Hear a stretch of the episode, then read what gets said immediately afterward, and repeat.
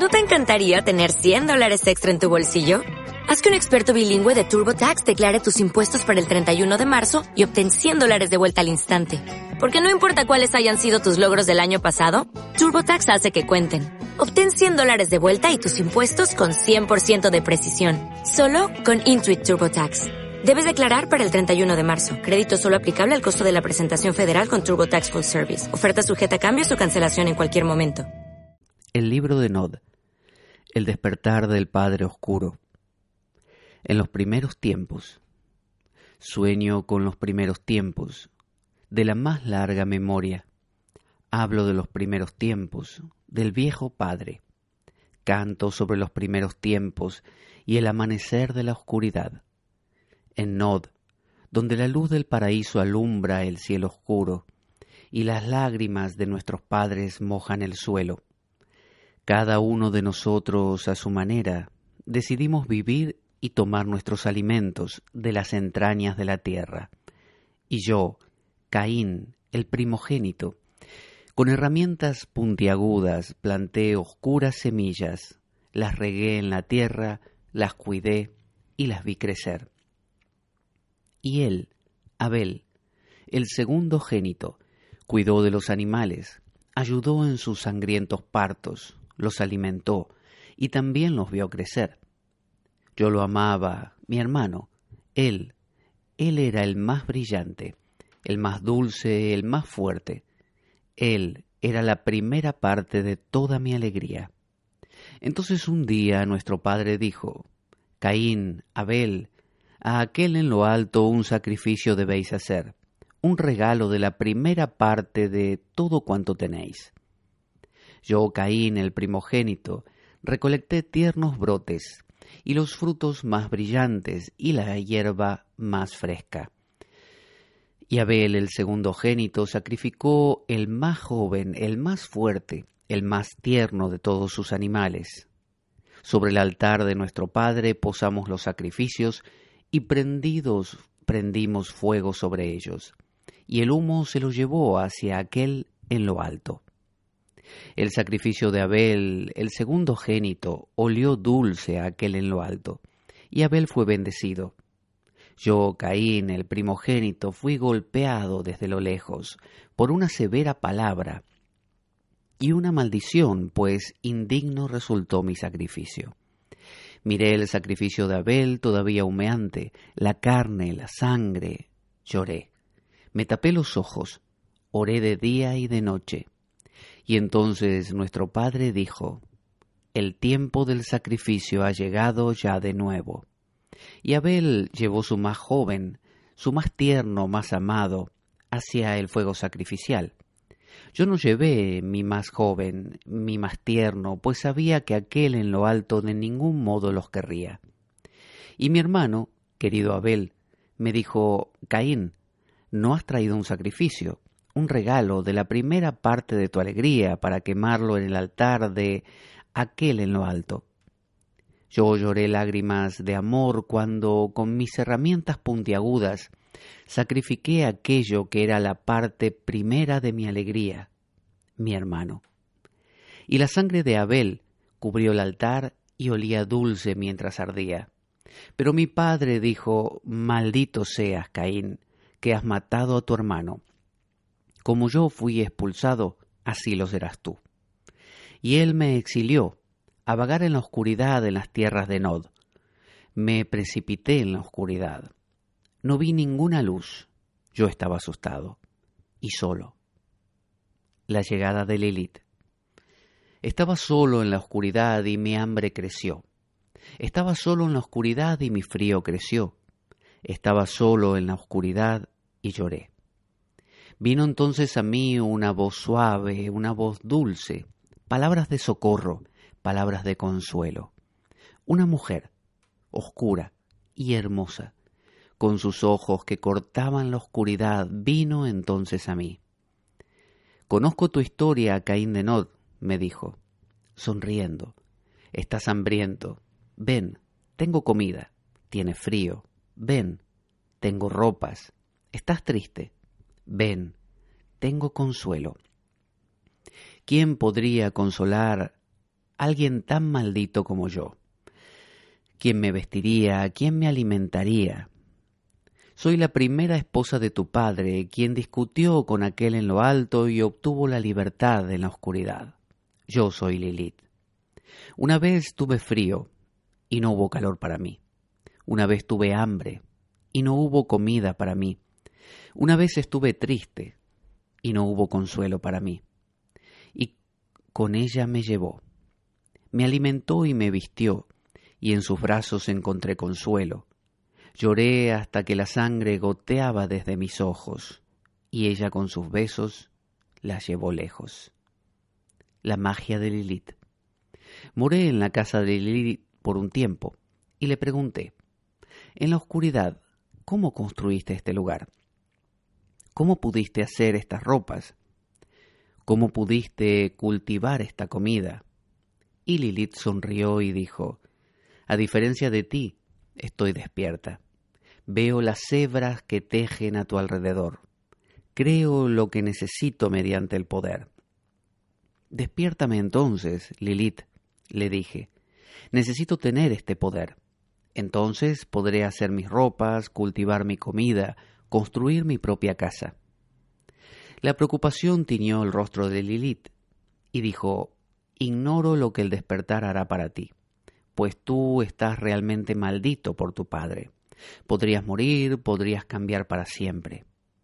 Y Caín le dijo, incluso entonces una vida sin poder no sería realmente vida. Moriría sin tus regalos, pero no viviré como tu esclavo. Lilith me amaba, y yo lo sabía. Haría lo que pidiera, aunque no lo deseara. Y luego entonces, cuando Lilith, la de ojos brillantes, me despertó, se cortó con un cuchillo y sangró para mí en un cuenco. Bebí del cuenco, era dulce. Entonces caí al abismo, caí para siempre, cayendo en la más profunda oscuridad. La tentación de Caín.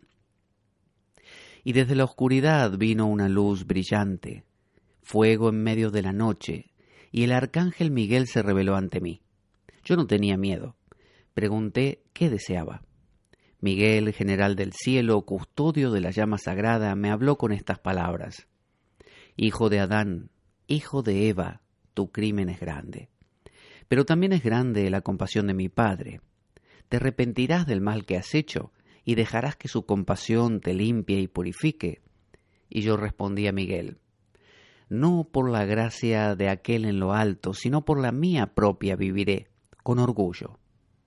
Miguel me maldijo entonces diciendo, Mientras camines por esta tierra, tú y tus hijos temeréis mi llama viviente, que morderá profundo y saboreará vuestra carne. Y por la mañana vino Rafael con alas cargadas de inocencia, luz sobre el horizonte, el conductor del sol, el guardián del este. Rafael habló diciendo, Caín, hijo de Adán, hijo de Eva, tu hermano Abel te perdona por tus pecados. ¿Te arrepentirás y aceptarás la redención del Todopoderoso? Le respondía Rafael, no por el perdón de Abel, sino por el mío propio seré perdonado. Rafael me maldijo diciendo, entonces, mientras tus pasos pisen esta tierra, tú y tus hijos temeréis al amanecer, y los rayos del sol os buscarán para quemaros como el fuego.